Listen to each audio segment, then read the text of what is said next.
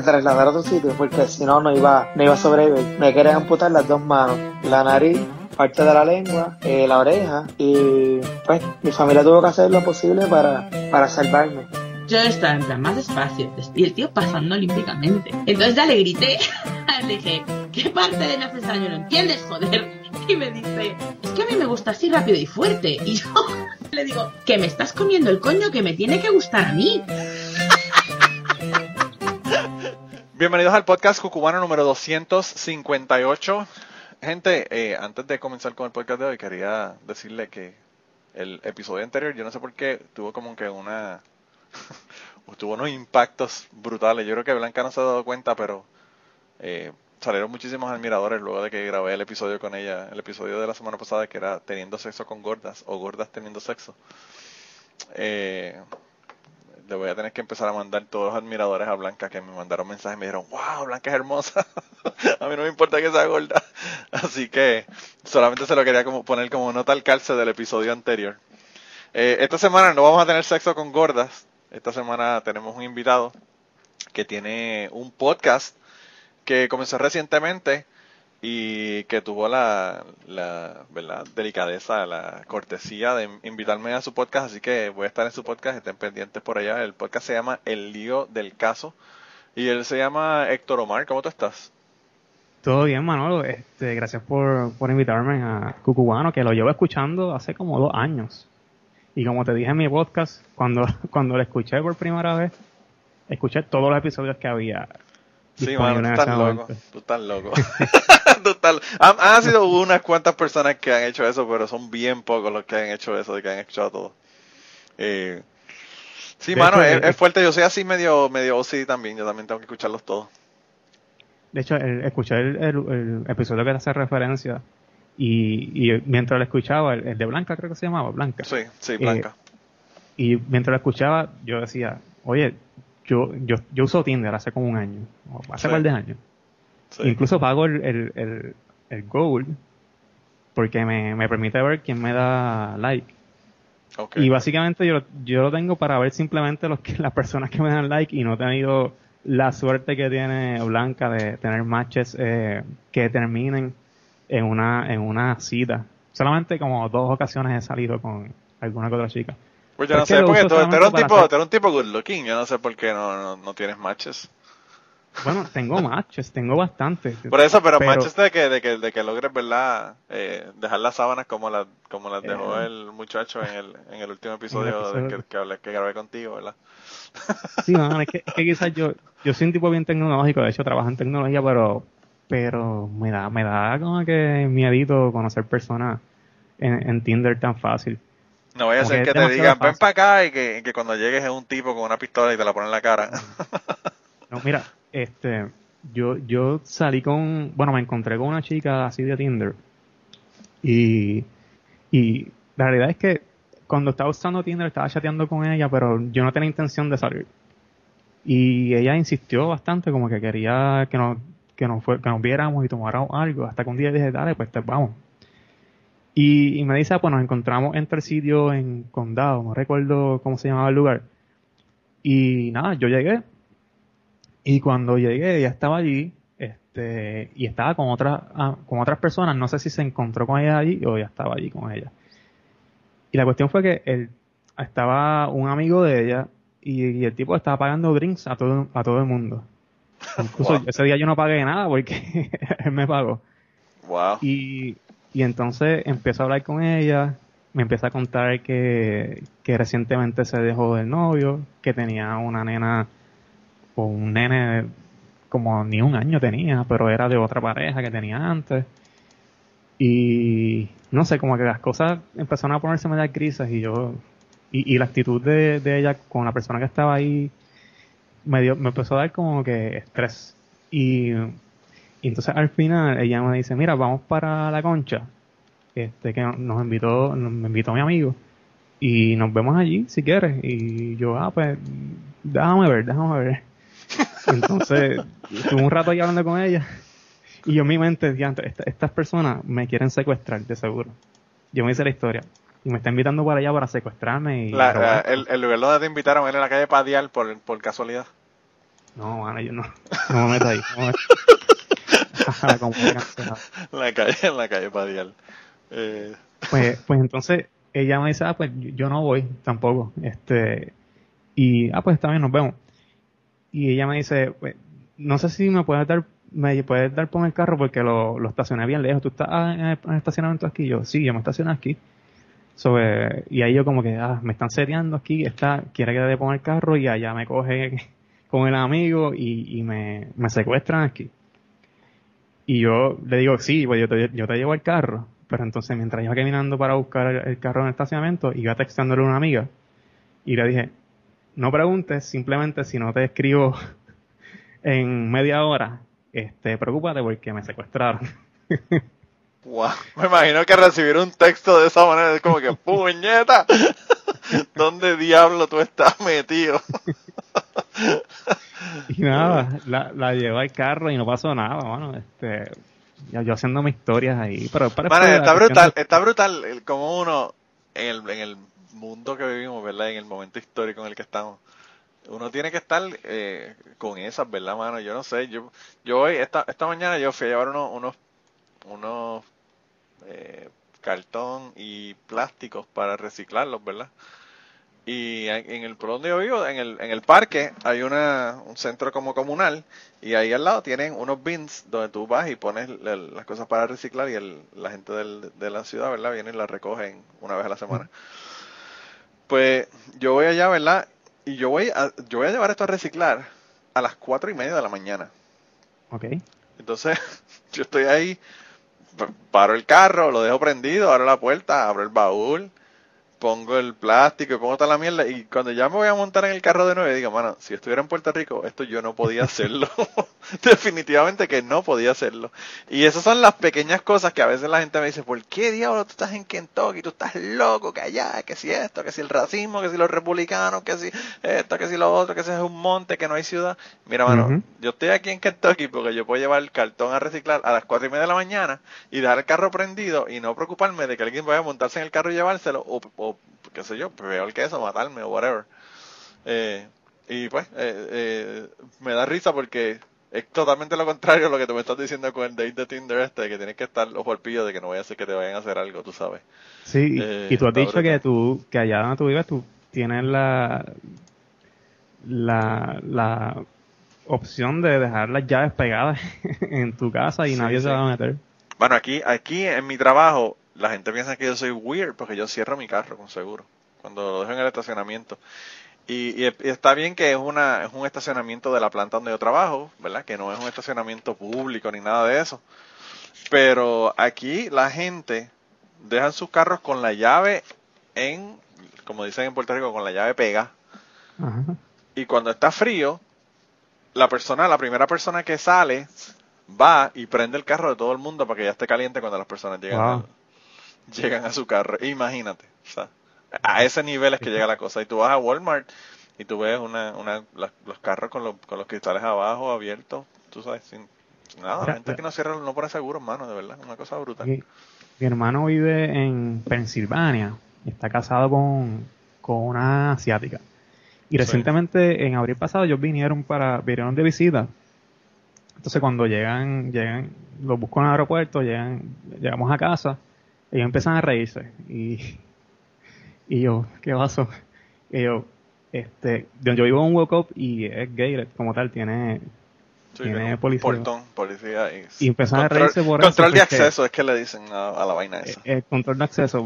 Y Sí. a reírse y me dice, no, es que, es que en Puerto Rico, nosotros reímos porque en Puerto Rico todo el mundo está siempre encerrado en, en con control de acceso, como, pues, no- eso no la es gente vive en la cárcel y los criminales en la calle. Exacto.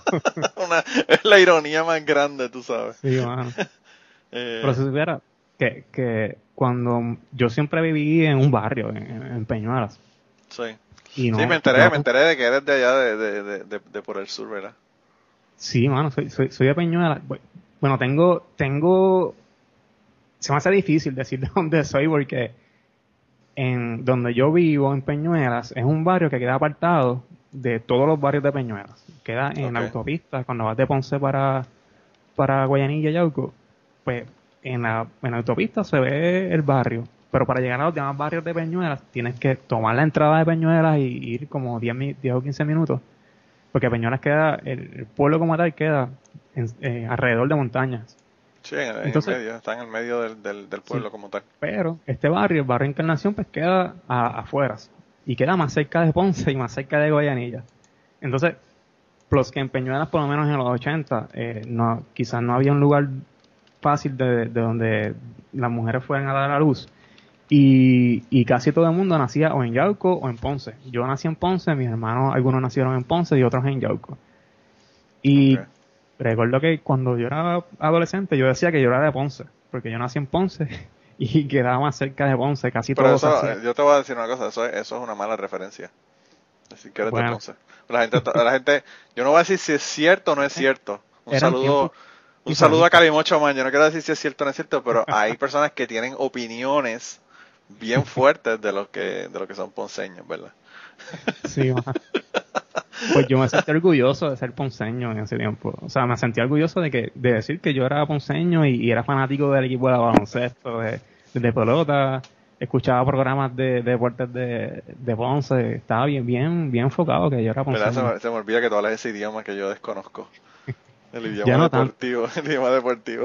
Ya no tanto, ya no tanto. Ya como que no veo tanto. Antes era bien fanático del, del- de la pelota y, y el baloncesto. Tan fanático que me dormía. eh, tenía como que 13, 14 años. Me dormía escuchando los juegos de pelota de- del equipo de Ponce. Wow. Con la radio en ese tiempo, una radio pegada y escuchando los juegos. Sí. Después se me quitó ese, ese amor por, el, por, el de- por los deportes, por, por, el balon- por el béisbol específicamente. Y seguí más con el baloncesto, a a ver mucho baloncesto. Pero ya en los últimos años se me ha quitado también, no, no veo mucho baloncesto, a menos que sea la final de la NBA, igual que, que el soccer, que bueno, que el fútbol, porque realmente Sí, el nombre ¿verdad? es el fútbol. Y, y veo solamente la, la copa, la copa. Sí. Pues yo, fíjate, eh, nosotros los, los utuaños estamos tan orgullosos de ser utuaños que nosotros decimos que somos de Utah. De hecho, Y eso es triste porque Utah es uno de los peores estados de los Estados Unidos. pero, pero Eh. ¿por qué? porque hay mucho blanquito en Utah. No, no, porque la gente se abochona de decir que son de Utuado y dicen, no, yo voy para Utah, voy para Utah. Ok. Eso lo empezaron en, yo creo que la, mi, mi clase graduanda, la clase anterior. Y, y ahora todo el mundo dice eso, de, ah, voy para Utah. Y es, pues realmente es que voy para Utuado. Eh, para que tú veas, para que tú veas cómo es la cosa, la gente abochonándose de ser de Utuado. Yo no, yo no me abochono de ser de Utuado. Pero fíjate, yo he ido a Utuado, he ido a Utuado al lago, a los restaurantes que están en el lago, Sí, eh, y son muy buenos. Eh, y sí, bueno, hay, unos- hay unos ahí que están bien buenos. Yo fui a una, una boda en, en uno de los restaurantes en el lago hace unos años atrás y, bueno, para una boda, por ejemplo, hay, uno, hay unos restaurantes ahí que tienen unos settings brutales con unas vistas cañonas. Yo me, yo me casé, cuando yo me casé la primera vez, ¿verdad? El, el intento, el intento fallido. lo he escuchado en el podcast. El intento fallido de, de hacer mi primera camada, que tampoco se dio esa, esa, ese asunto, ¿verdad? Este, pues yo me casé en, en la, Oca- frente al lago Canilla, de mi- de mi- donde hicimos la recepción. Digo, yo me casé en la iglesia, obviamente, pero en el pueblo, pero la recepción fue en, en el, al lado del lago Canilla y había una vista brutal del sitio y se sacaron unas fotos bien, bien cabronas ahí, mano, de verdad. Y pues la comida, mano, una comida criolla que, que pues, buenísima, de verdad, buenísima. Eh, pero no De sé, ahora hecho- mismo, sabré si están todos cerrados por la cuestión del coronavirus y toda la vaina. De hecho, este es un dato histórico que te voy a decir. Yo hace 10 años decidí que no iba a comer más carne. Y la última carne que comí fue en un restaurante allí en Utuado. Ah, sí, wow. Recuerdo que fue un. Ay, un mofongo relleno de. Ay, no recuerdo el tipo de carne, pero era una carne con una salsita criolla. Y fue la última carne que comí. Ok, y entonces tú eres, tú eres vegano, me dijiste. Soy vegano, sí. sí. Entonces, Sí. mi pregunta es, número uno, ¿la razón es por ética, por médica, o porque te da la gana, o porque tú decidiste ser vegano? Bueno, la contestación es porque me da la gana. Ah. Porque decidí ser vegano. Mira, es, es que tenía, tenía mi hermana, eh, este, cuando estaba en high school, parece que había un video de estos de que le enseñan a los estudiantes de los animales y dijo, "Ah, yo voy a ser vegetariana porque, pues, por los animales. Sí. Y yo recuerdo que yo empecé a, a hacerle bullying por eso. Y, terminaste tú peor que ella, todavía más extremo. Vegetariana y entonces ya en la universidad, cuando terminé la universidad, eh, me reencontré con varias amigas de high school y las dos eran vegetarianas. Y cuando terminó la universidad, este, empezó a trabajar, me mudó para la metro. Y en ese camino, para ir a, pues toda la semana, bueno, cada semana iba a Peñuelas a visitar a, mi familia. Y en el trayecto yo escuchaba radio. Pero no música, porque no me gustaba escuchar música, me gustaba, escuchar gente hablando. Pero como iba los domingos, eh, casi no había talk shows. Así que el único talk show talk show que había era el de un señor que se llama Dr. Norman. Y él se pasaba hablando de, de, no comer carne. ¿Y, el, tipo realmente era doctor o es como doctor, Pues yo no sé, yo no sé si, si es un, un nickname que él tiene, pero... Okay. Te pregunto porque el Doctor Love, el Doctor Love de la Mega era doctor, ¿verdad? Era, era este cirujano plástico. Yo no creo que sea médico, pero puede ser que tenga un doctorado en algo de naturopatía o algo. O sea, que no tiene un doctorado en nada, ok, perfecto. pues, pues, fíjate, entonces en ese trayecto lo escuchaba el programa y por escuchar a alguien hablando. Y entonces ya ya con, con, con mis amigas que eran vegetarianas y eso, como me interesó el tema de, de por qué él no comía carne. Y, y, un, y tanto lo escuché que un, día él dijo como que, ah, este, una de las cosas que, que siempre recuerdo es que dijo que, que no le gustaba, no comía carne porque una de las cosas era porque era un cadáver y se estaba pudriendo. Ok. Y está esperando demasiado, está esperando demasiado para comerse la carne, eso sí que. Elisa, aunque esté, aunque esté fresca, aunque te digan que está fresca, se está pudriendo.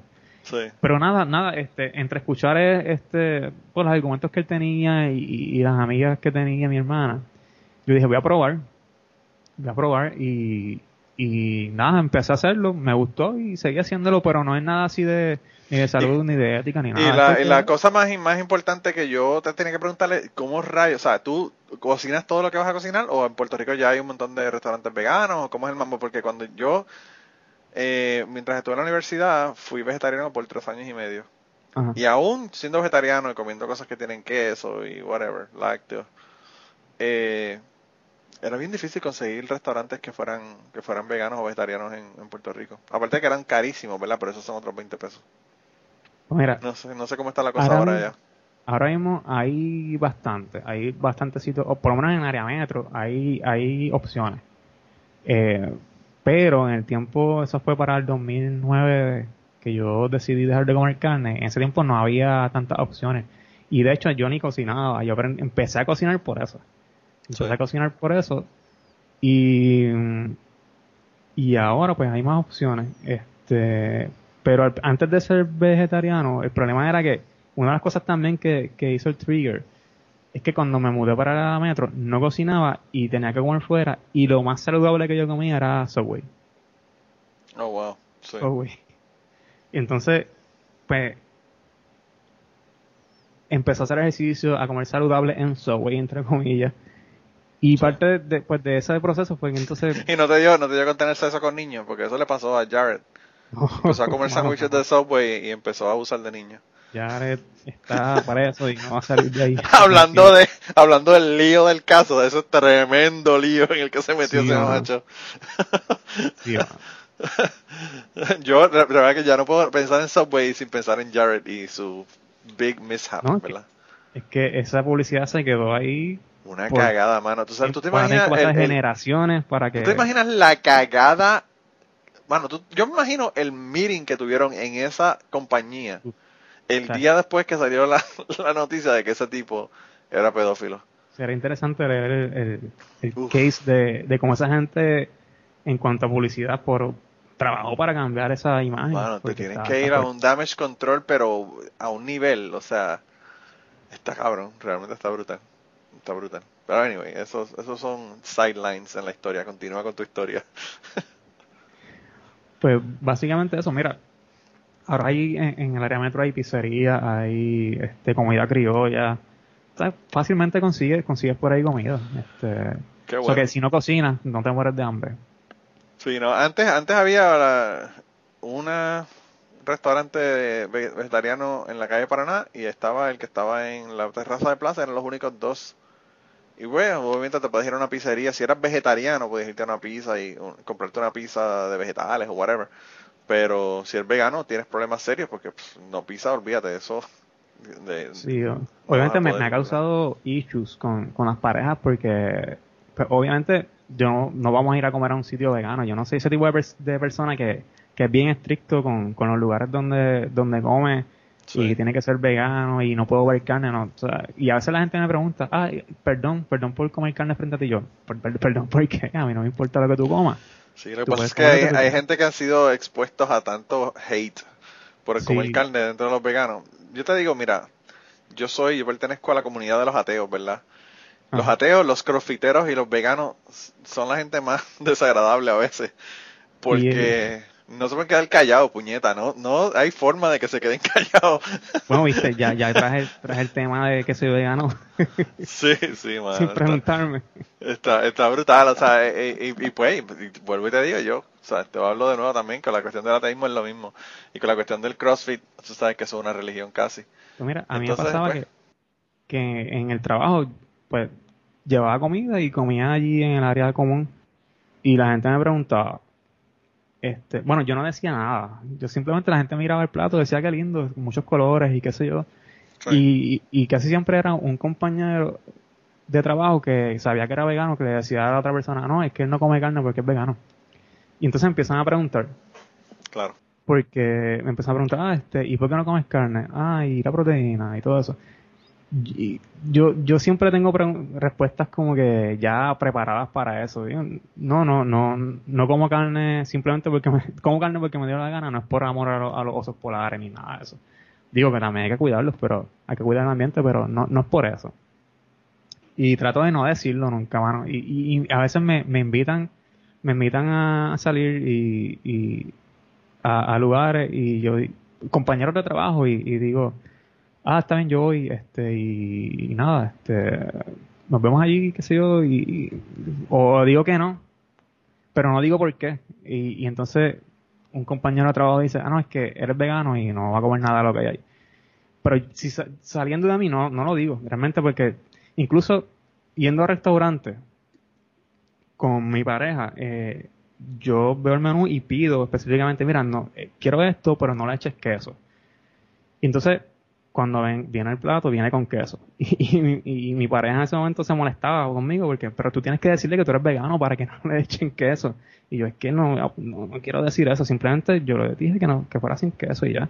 sí, tú te Y- ajustas, a, tú te ajustas a lo que te dan en vez de ajustarle a la gente a, a que... Sí, sí, yo no, yo no voy diciendo, mira, yo soy vegano, ¿qué tú tienes para mí? No, yo voy al menú y si hay unos tostones, aunque sean fritos, eh, o hay un, este, algo, algo que no tenga carne y nada, pues eso es lo que pido, aunque no sea un plato principal. Y, y eso le molesta, por lo menos a las mujeres con que he salido Sí. y he estado en una relación, le molesta que no pida un plato principal. Yo no sé si algo que me hace menos hombre o algo, pero, este, Qué cosa tan, tan extraña. Bueno, de verdad que la pendeja que uno tiene en la cabeza a veces es increíble. sí, Eh, es bien loco. Yo, yo, eh, no sé, me siento identificado con la cuestión de las preguntas que ya tienes preparadas para contestarlas porque yo tengo un gran danés y Ajá. este es el segundo que tengo. Y entonces yo le compré una, una t-shirt a mi esposa que en la parte al frente tenía una, una foto, ¿verdad? Una, una imagen de un gran danés y decía, sí, es un gran danés. No, no tengo una, una silla. Sí, vienen en este color. Sí, es el perro más grande que he visto en mi vida, yo también. Sí, no tengo una casa gigantesca. No, realmente no comen tanto. o sea, todas las preguntas que te hace la gente, y estaban todas las preguntas contestadas en la camisa. y, y es tan predecible porque la gente, todas las preguntas que te hacen son esas mismas preguntas. Todo el mundo te hace las mismas preguntas. Y todo el mundo te hace el mismo fucking chiste. Oh, tienes una silla pues ese caballo. No, no, pendejo, es un perro. O sea, es como que, "Ah". después de que tú lo oyes 1253 veces el chiste, como que ya hasta te molesta el chiste, ¿verdad? sí. Mira, hermano, pero tú me dijiste que me ibas a contar de, de, de unas eh, experiencias que tuviste interesantes. Eh, y hemos hablado de otro montón de cosas y no de eso. Cu- Cuéntame, cuéntame las historias que me dijiste que me ibas a contar. Mira, eh, yo sé que tú tienes un episodio que tu hermana entrevista a, a un ambulante. Sí. Y, y cuando me invitaste al podcast, estaba pensando en ese episodio porque cuando yo me mudé para el área metro, tuve unas, unas experiencias con unos deambulantes que me cambiaron, me cambiaron la vida. Sí, no fue el deambulante con el que mi hermana habló. No, este, sabes que te mencioné que cuando, que yo no sabía cocinar o no cocinaba, porque sabía cocinar pero no cocinaba.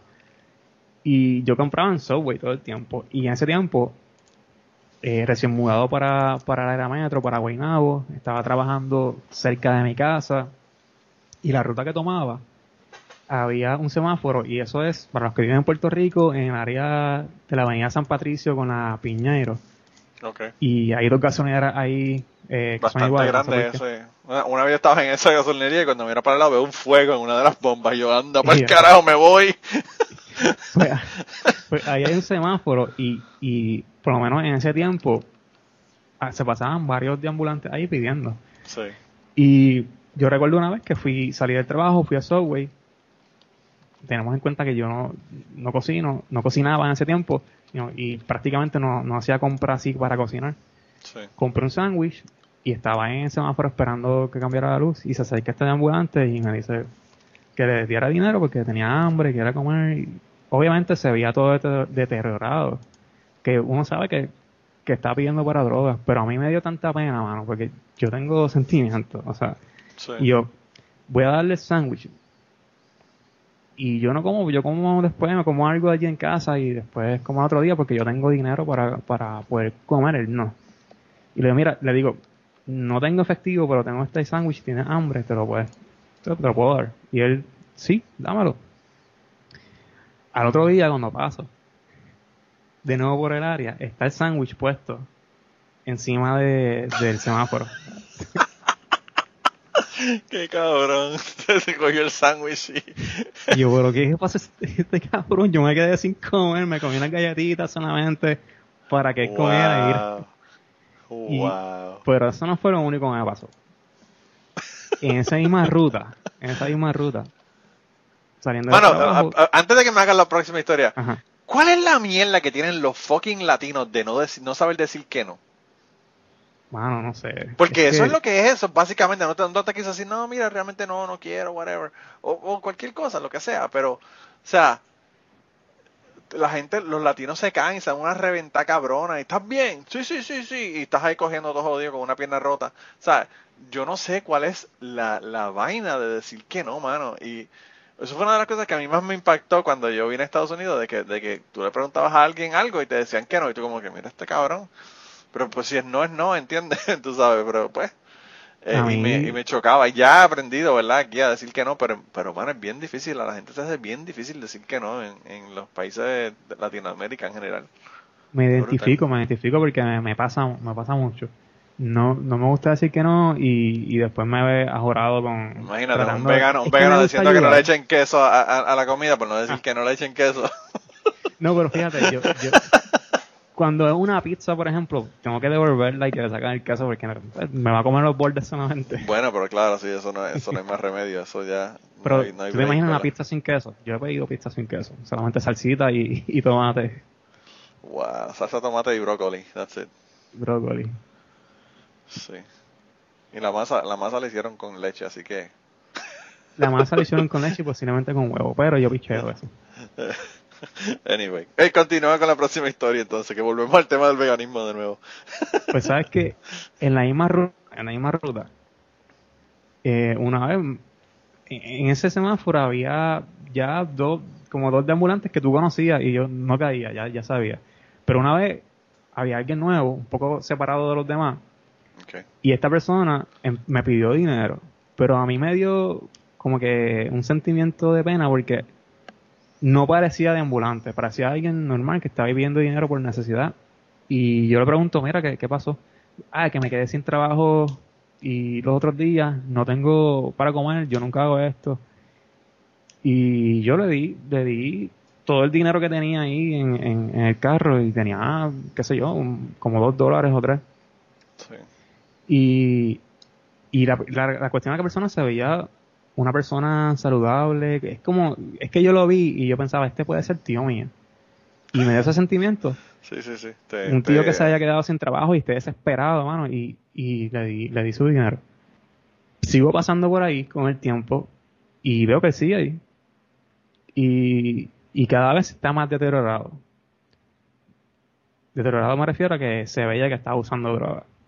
Y yo, pero este tipo me cogió de sangre otra vez. Otro desmurante más, diciendo, me mintió, diciéndome que, que necesitaba comer. Y a mí con la comida, eh, a mí no, o sea, lo más, lo más que me parte el corazón es que, que, que alguien pase hambre, mano. De que yo todos los años dono dinero a, entidades que, que, que, combaten el hambre, porque es algo que, que me da una tristeza brutal. Pensar que alguien pase hambre una noche o un día. Realmente es, es una es una cosa bien cabrona que tú tengas un país eh, como en Puerto Rico. En Puerto Rico es un país que no es un país rico, pero hay gente que tiene dinero. O sea, eh, eh, cuando tú lo comparas con países, por ejemplo, de África. y en Estados Unidos. Y, es un país donde donde tú pensarías que la gente no pasa hambre, hermano, y hay muchísima, muchísima gente que pasa hambre.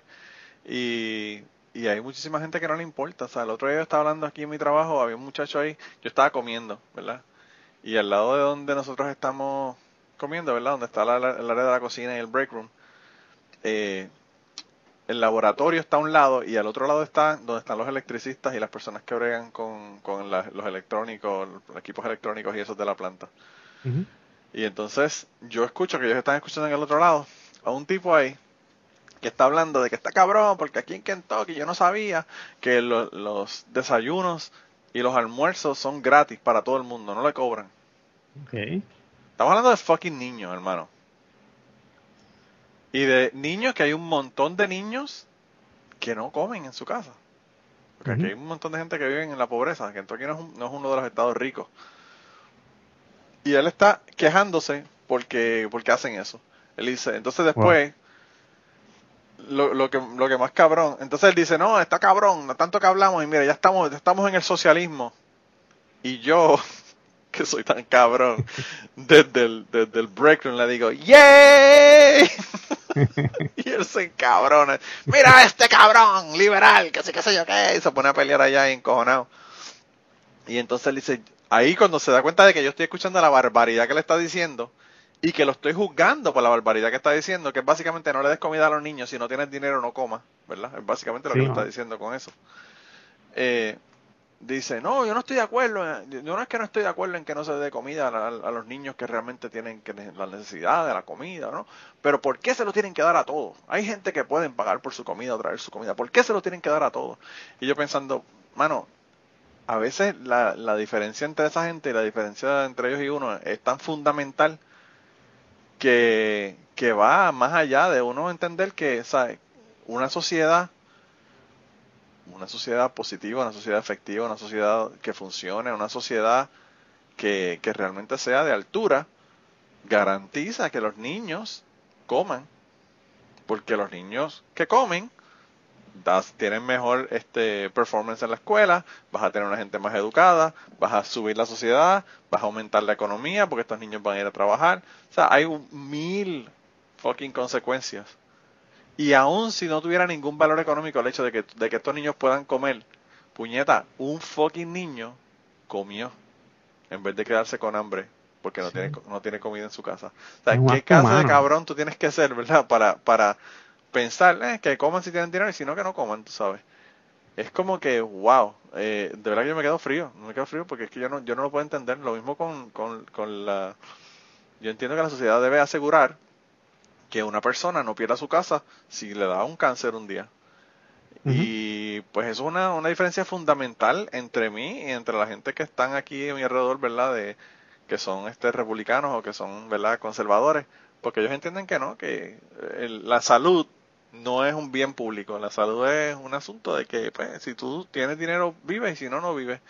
Y pues a veces los las diferencias son tan fundamentales que no hay forma de tú comunicarte con gente que tiene esas, esas ideas, ¿verdad? Cuando tú tienes la idea completamente contraria. Es bien difícil, de verdad. Sí, es difícil y, es que lo ven todo capitalismo, socialismo. Y, yo me considero una persona capitalista porque me gusta vivir en una sociedad económica donde yo pueda eh, eh, pues volverme millonario algún día haciendo negocios o invirtiendo. Claro.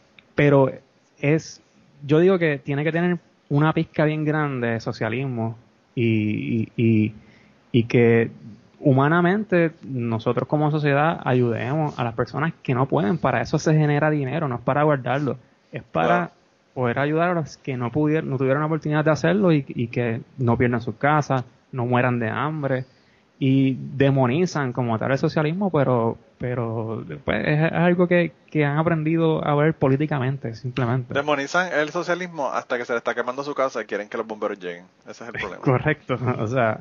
Y en el caso eh, más extremo de esta persona con la que yo, de la que yo estoy hablando, que es un capitalista de esto, de capitalismo brutal, eh, eh, pues tú, tú, vas más allá y tú dices, esta persona realmente eh, piensa, como, tú, como te digo, que la salud, que si tú no, no tienes este, los medios para, para tener tratamientos eh, médicos, pues que te jodas, si tú no puedes comer, que no comas, eh, y piensan que yo creo que ahí es donde está el error, y es un error fundamental, que todo el mundo tiene las mismas oportunidades.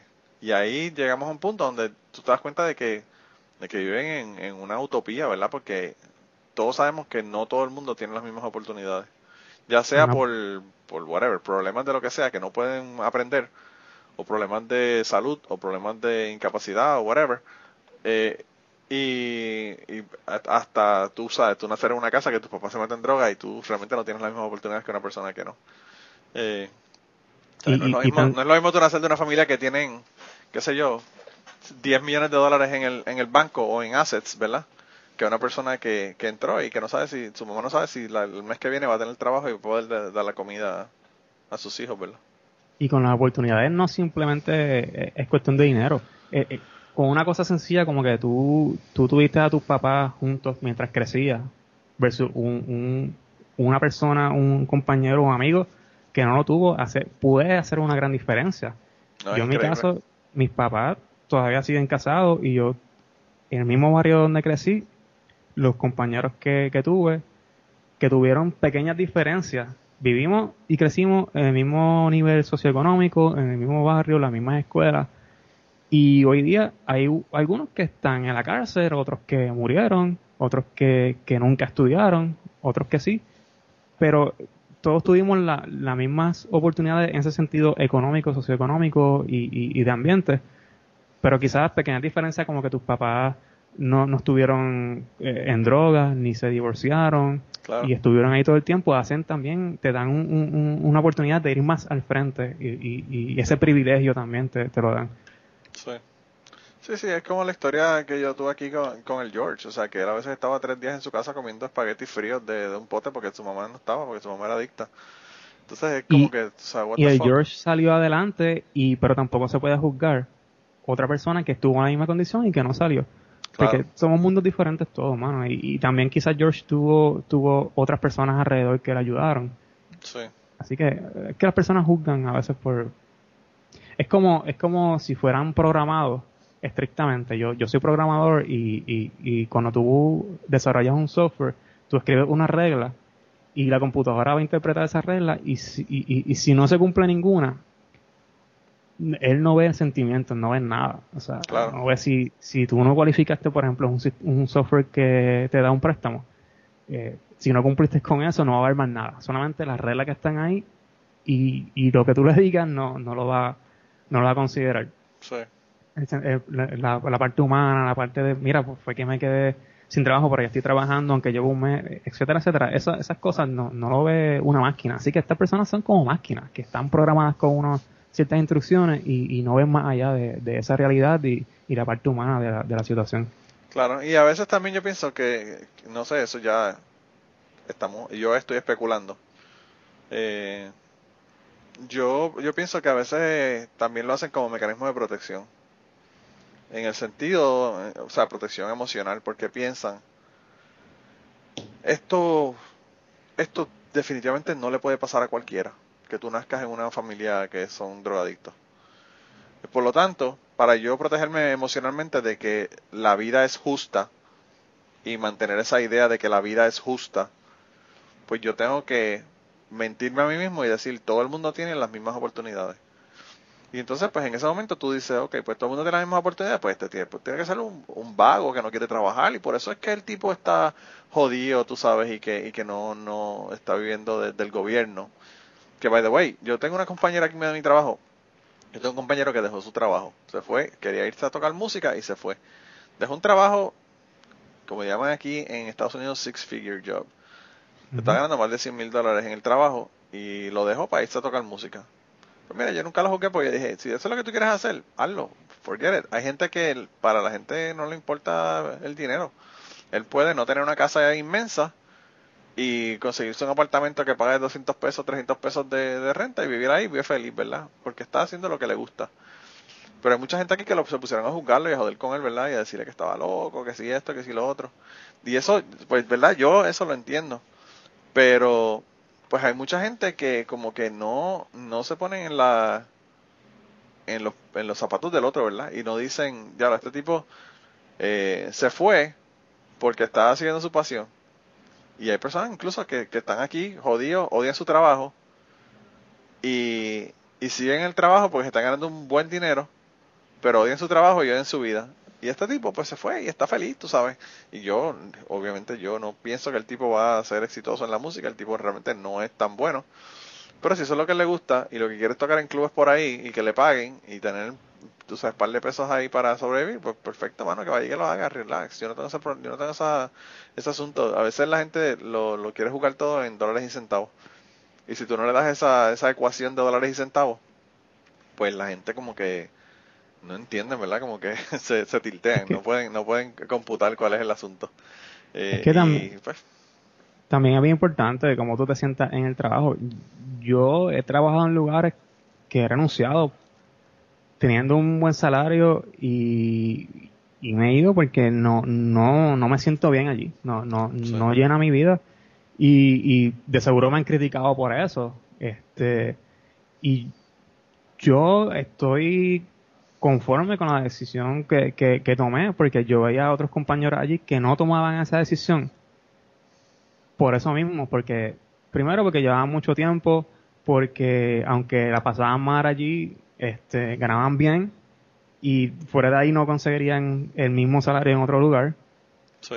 Probablemente, pero, pero yo incluso llegué a tener una buena posición y, y, y decidí renunciar porque porque no me, no me llenaba, no me, no me hacía feliz. Yo me levantaba toda la mañana pensando de que ojalá sea viernes porque no quiero ir a trabajar. Este, y ahora tengo que enfrentarme a todo este revolú que, que va a haber allí, que siempre hay un revolú. Y, con, y encontrarme con esta persona que, que con sus microagresiones y sus cosas. Y yo dije, mano, vale la pena ganar lo que gano, tener esta posición por aguantar todo esto y no ser feliz, estar loco porque llegue el fin de semana. Y yo, no, me levanté un día y, ese día renuncié. Y, y, no me arrepiento para nada. Desde, este, ya yo estaba estudiando Derecho en ese tiempo, ahora tengo más tiempo, ahora estoy trabajando eh, eh, en otro lugar que, que tengo el mismo mejor salario y, y súper feliz.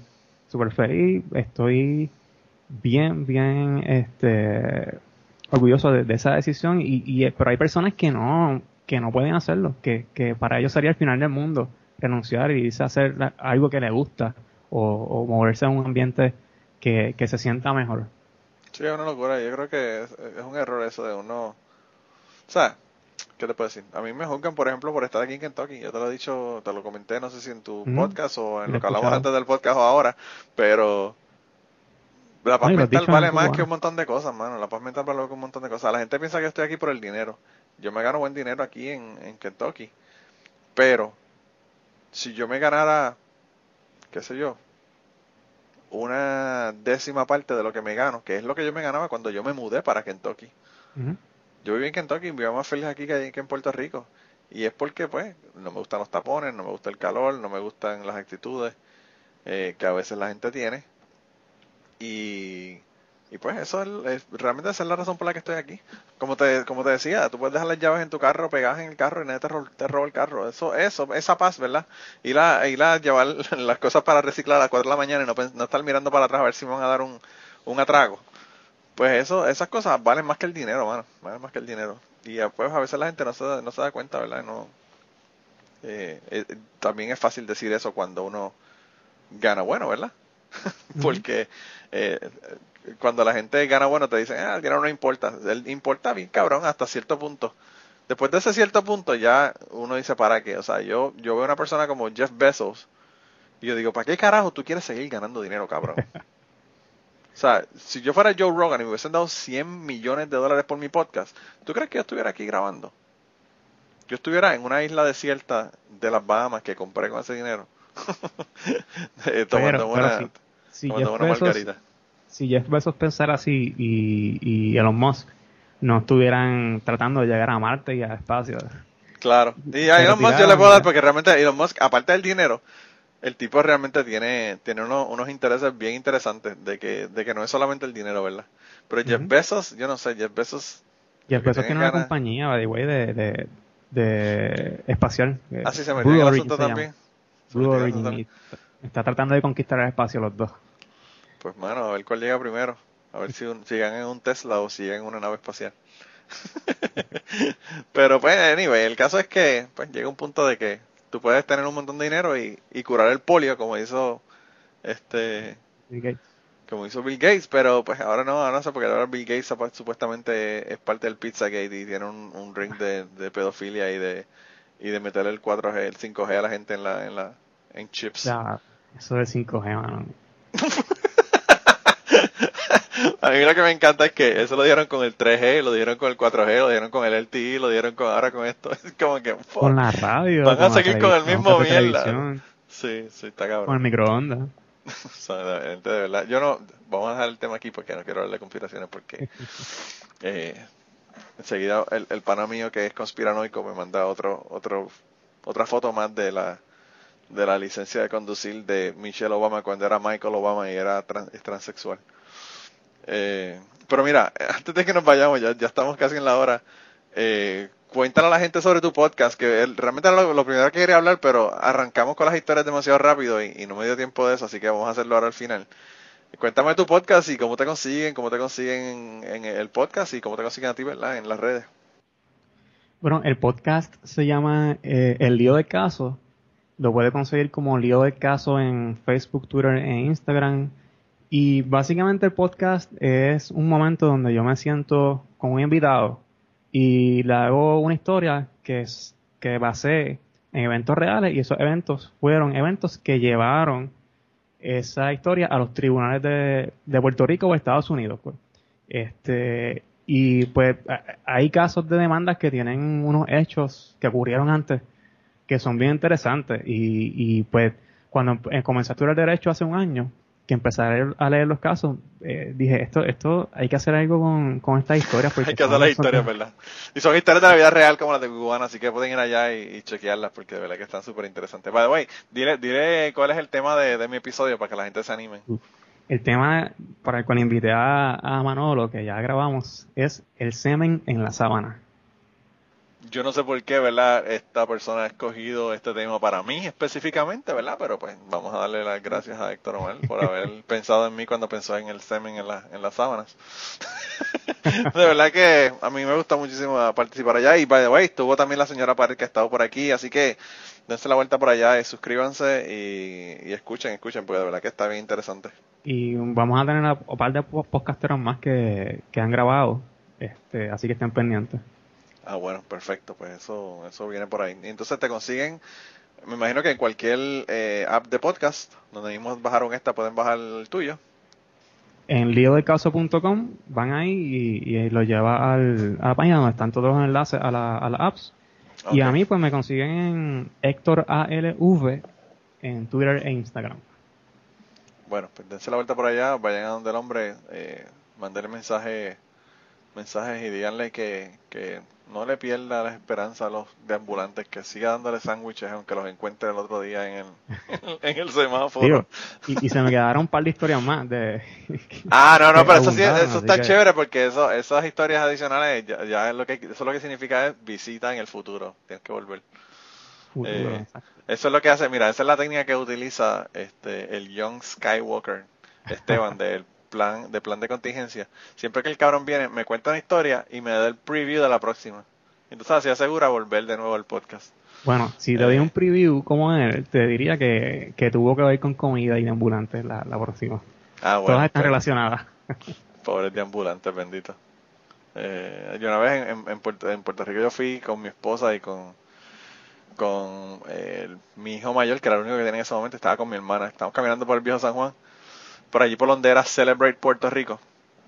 Estábamos caminando desde, desde, el, parking de la princesa, uh, subiendo, ¿verdad?, hacia calle San Sebastián y toda esa área.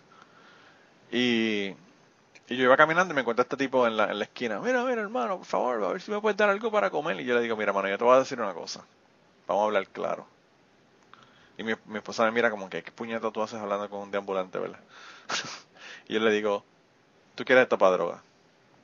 Me dice, no, no, no, ¿cómo tú vas a decir una cosa? Es un tipo cristiano, que esto no es para droga. Y yo le digo, mira, si tú me dices que es para droga, porque es para droga, pues hermano, yo no tengo problema con darte dinero, pero no me mientas, porque la mentira de verdad que si tú eres cristiano, tú entiendes que esto realmente no es apropiado. Y me dice, no, no, no, no, no, mano, de verdad, te lo juro, te lo juro que es que es para comer, no es para droga. Y yo digo, bueno, pues yo espero que no me estés mintiendo. Y saqué cinco pesos y le di cinco pesos al tipo. Y el tipo se fue súper contento. Y yo realmente no sé si lo usó para droga. Parecía, que, por su, por su facha parecía que era para droga, pero uno nunca sabe porque el cabrón que me sacó una pistola y me la puso en la cara tenía un pantalón de, de lino y una camisa de botones. Tú sabes que wow. las experiencias uno nunca sí, debe sí. juzgar, ¿verdad? Por cómo luce la gente. Eh, pero se fue súper contento por allí y mi esposa me dice, ¿qué, ¿qué carajo tú hablas con ese tipo? Y yo le dije, no, estaba ahí discutiendo de que si era para droga o era para, era para comer. Sí. tú sabes. Pero ella no entendía porque yo estaba hablando con un deambulante. Quizás algo de la familia de ponerse a hablar con uno con un deambulante, ¿verdad? Como uh -huh. la hermana mía. Eh, pero bueno, de verdad, gracias por, no solamente por venir aquí y, y contarnos para la historia y hablarnos de tu veganismo, eh, sino que también por invitarme allá a tu podcast. Vayan allá, gente, suscríbanse y escuchen eh, la historia esa de la, del semen en la sábana está, está bien buena, bien interesante. Eh, a ver a quién le creen, a quién le creen, en la, en la, qué lado de la historia creen ellos, ¿verdad? Sí, eh, gracias a ti por la invitación, gracias a ti. Sí, mano, ya sabes que esta es tu casa y, y, y, sabes que nos dejaste unas historias pendientes, así que te voy a mandar otro mensaje en el futuro para que regreses y me cuentes el, el resto de las historias. Cuando tú quieras, me escribes y ya estoy aquí. Perfecto. Y nada, la gente que nos escucha, nos vemos la semana que viene. Eh, voy a recordarles que estoy en Telegram, si quieren seguir el grupo de Telegram. Eh, estamos por allá mandando memes sobre el debate, ¿verdad? Y tenemos a Pierluisi vestido de mujer con uno de estos, de estos filtros. Es lo último que pusieron en el, en el grupo de Telegram. Tenemos un chorro de gente que están todos locos por el carajo, así que vayan para allá. Hay un montón de podcasteros y un montón de gente que escucha el podcast. Eh, y además estamos en Patreon, así que si quieren seguirme en Patreon, estoy haciendo historias por allá. Eh, le acabo de hacer un check-in como de media hora de, dos cosas que me pasaron las últimas dos semanas. Y, y además tenemos historias, episodios adelantados y un montón de otras cosas, así que eh, lo consiguen en patreon.com slash eh, Manolo Matos. Y no se preocupen que Héctor Omar va, a, ver un, abrir un Patreon pronto, así que allá también pueden conseguir el nombre de, en el futuro. Ya quédense pendientes al lío del caso y allá él les va a decir cuando tenga el Patreon. Y nada, con eso los dejamos entonces la semana, hasta la semana que viene, gente, se piden un montón. Dile bye. Bye bye, nos vemos. y antes de terminar esta semana queremos darle las gracias a las personas que nos han ayudado con el podcast. Raúl Arnaiz nos hizo el logo y a Raúl eh, sus trabajos los consiguen en homedecomic.com Así que dense la vuelta por allá y chequen los trabajos de, de, Raúl que están brutales. Y la canción del podcast la canta Maida Belén con Rafi en la guitarra y Kike Domenech en el 4. Y eh, queríamos dar las gracias también a ellos por haber permitido que nosotros usáramos la canción para el podcast. Si te gusta el podcast y quieres apoyarnos en el podcast, puedes ir a la página de Patreon de nosotros, que es patreon.com slash cucubano y ahí puedes hacer aportaciones para el podcast y además de las personas que aporten eh, ahí para el podcast, le vamos a tener material adicional que no va a estar incluido en el podcast dentro de la página de Patreon. Así que dense la vuelta por allá y chequenlo. Gracias por habernos apoyado, gracias por recomendar el podcast, gracias por contarles a su abuela, a su tía, a su mamá y a sus amistades. Gracias por darnos follow en Twitter, porque tenemos muchas personas que nos escriben todas las semanas y queremos darle las gracias a ustedes también, porque sin ustedes realmente pues para que vamos a grabar el podcast. Y nada, con eso los dejamos, se cuidan un montón y nos vemos prontito.